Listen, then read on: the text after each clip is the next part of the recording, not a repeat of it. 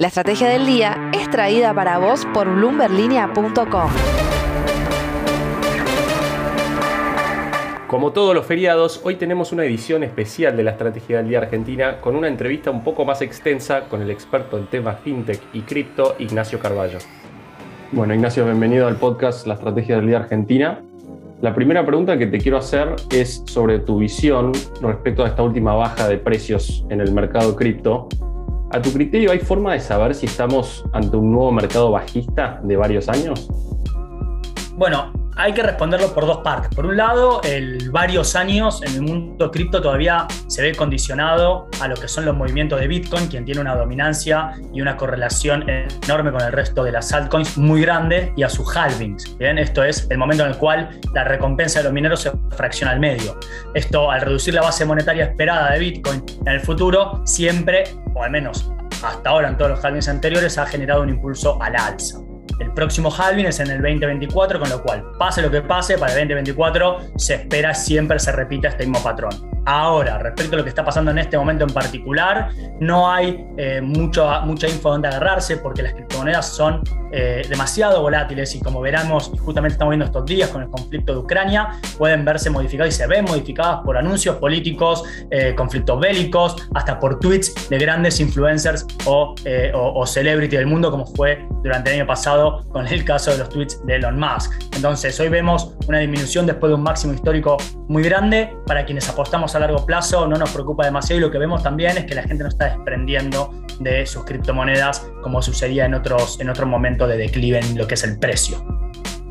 Clarísimo, Ignacio. Entonces, muy difícil hablar de pronósticos en el largo plazo, ¿no? Y en cuanto a la, a la volatilidad perdón, del, del precio, justamente, la adopción de las criptomonedas como forma de pago es algo que eh, se limita si hay tanta volatilidad, especialmente en un país como Argentina, donde queremos justamente huir de la volatilidad?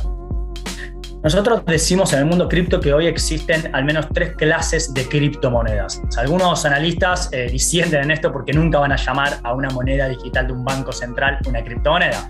Pero lo cierto es que hay propuestas públicas, como en el caso de Bahamas con el Sand Dollar o en China con el Yuan Digital.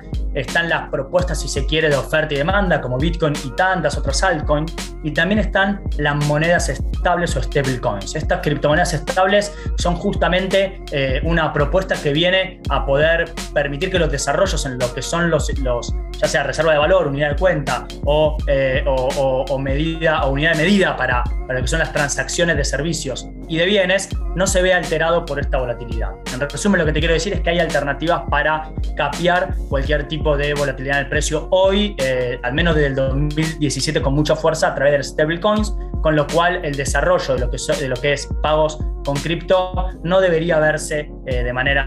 Eh, a grande rasgo muy, muy distorsionado por bajas, bajas en el precio como las que estamos sufriendo.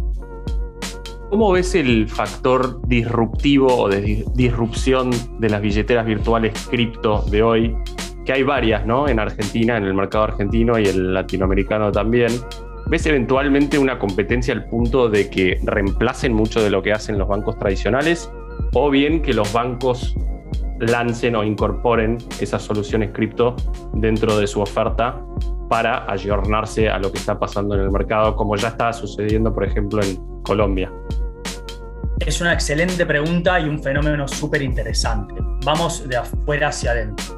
Eh, lo que está pasando en Colombia es un sandbox eh, que tiene un límite muy reducido de eh, usuarios para que los bancos puedan empezar a brindar estos servicios. Imagínate que el límite anual que está dando el sandbox de Colombia corresponde, y hablaba con gente de la oferta en el sector de América Latina, a tal vez las altas que un exchange grande en la región genera en un día, ¿no? Entonces no es muy representativo. Ahora lo que sí vemos es que este patrón es global. BBVA ya está incursionando en esto y está permitiendo la compra y el resguardo de criptoactivos y esto también cala en lo local.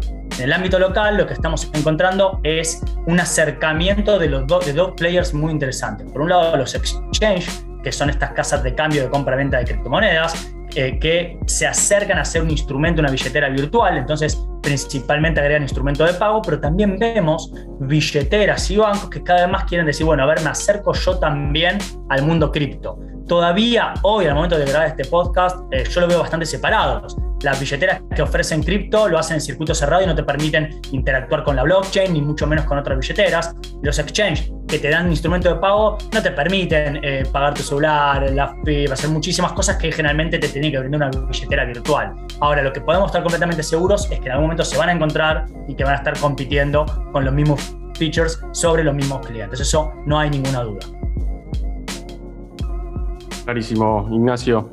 Y por fuera de las formas de pago, ¿cuál es el principal rubro o sector económico o aspecto de la vida en general en Argentina que ves que pueda ser transformado radicalmente por un proyecto cripto en el corto plazo o en el mediano plazo y no necesariamente a través de las formas de pago, ¿no?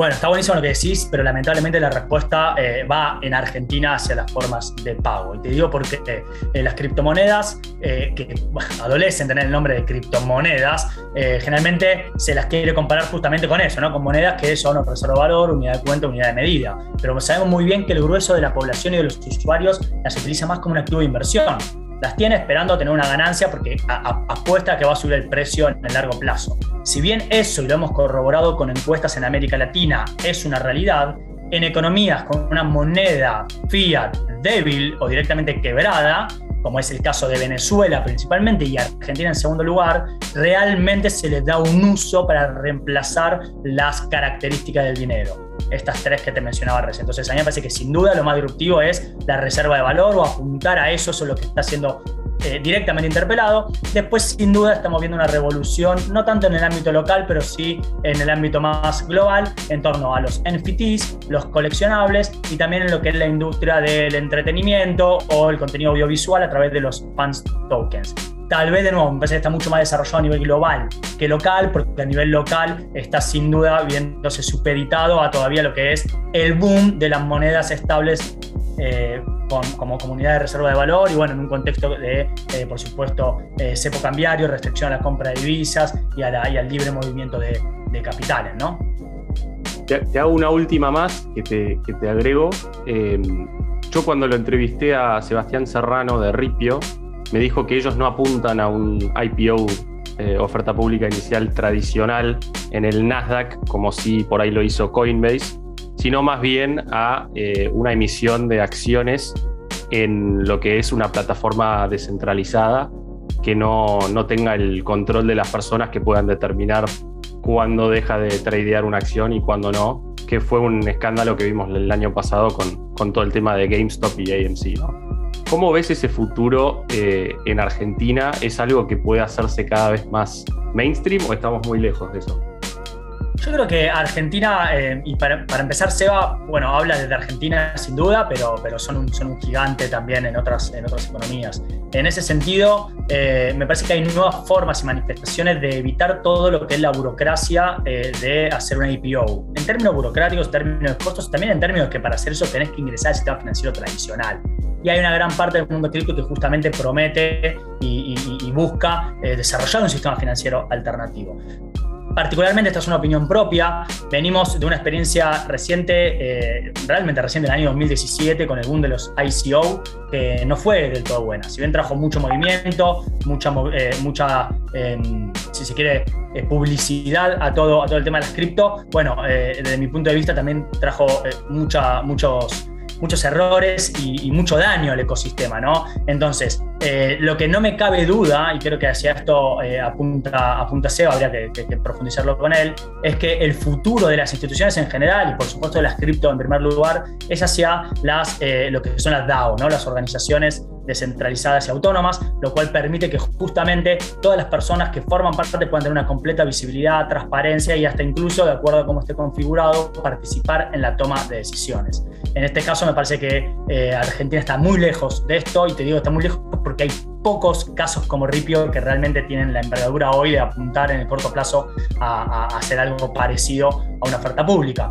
Pero sin duda lo veo como un fenómeno estructural en el mundo cripto y, hasta más allá de este mundo cripto como estamos viendo ¿no? acá en el ámbito local eh, con todo el fenómeno de Santi Maratea y que quiere crear su propiedad o también para, para mover recursos y demás. ¿no? Me parece que hay algo estructural en el trasfondo que va a cambiar la manera de hacer IPO, de hacer ofertas públicas, pero también la manera de crear organizaciones desde, desde, desde el principio, ¿no? de raíz. Nacho, clarísimo. Muchas gracias por, por estar en la estrategia del día Argentina. Gracias a ustedes.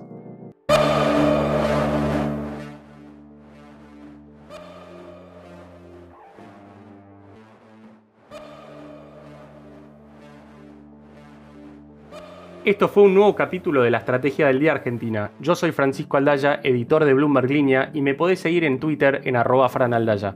No se olviden de suscribirse a este podcast. Esto fue La Estrategia del Día Argentina, escrito y narrado por Francisco Aldaya.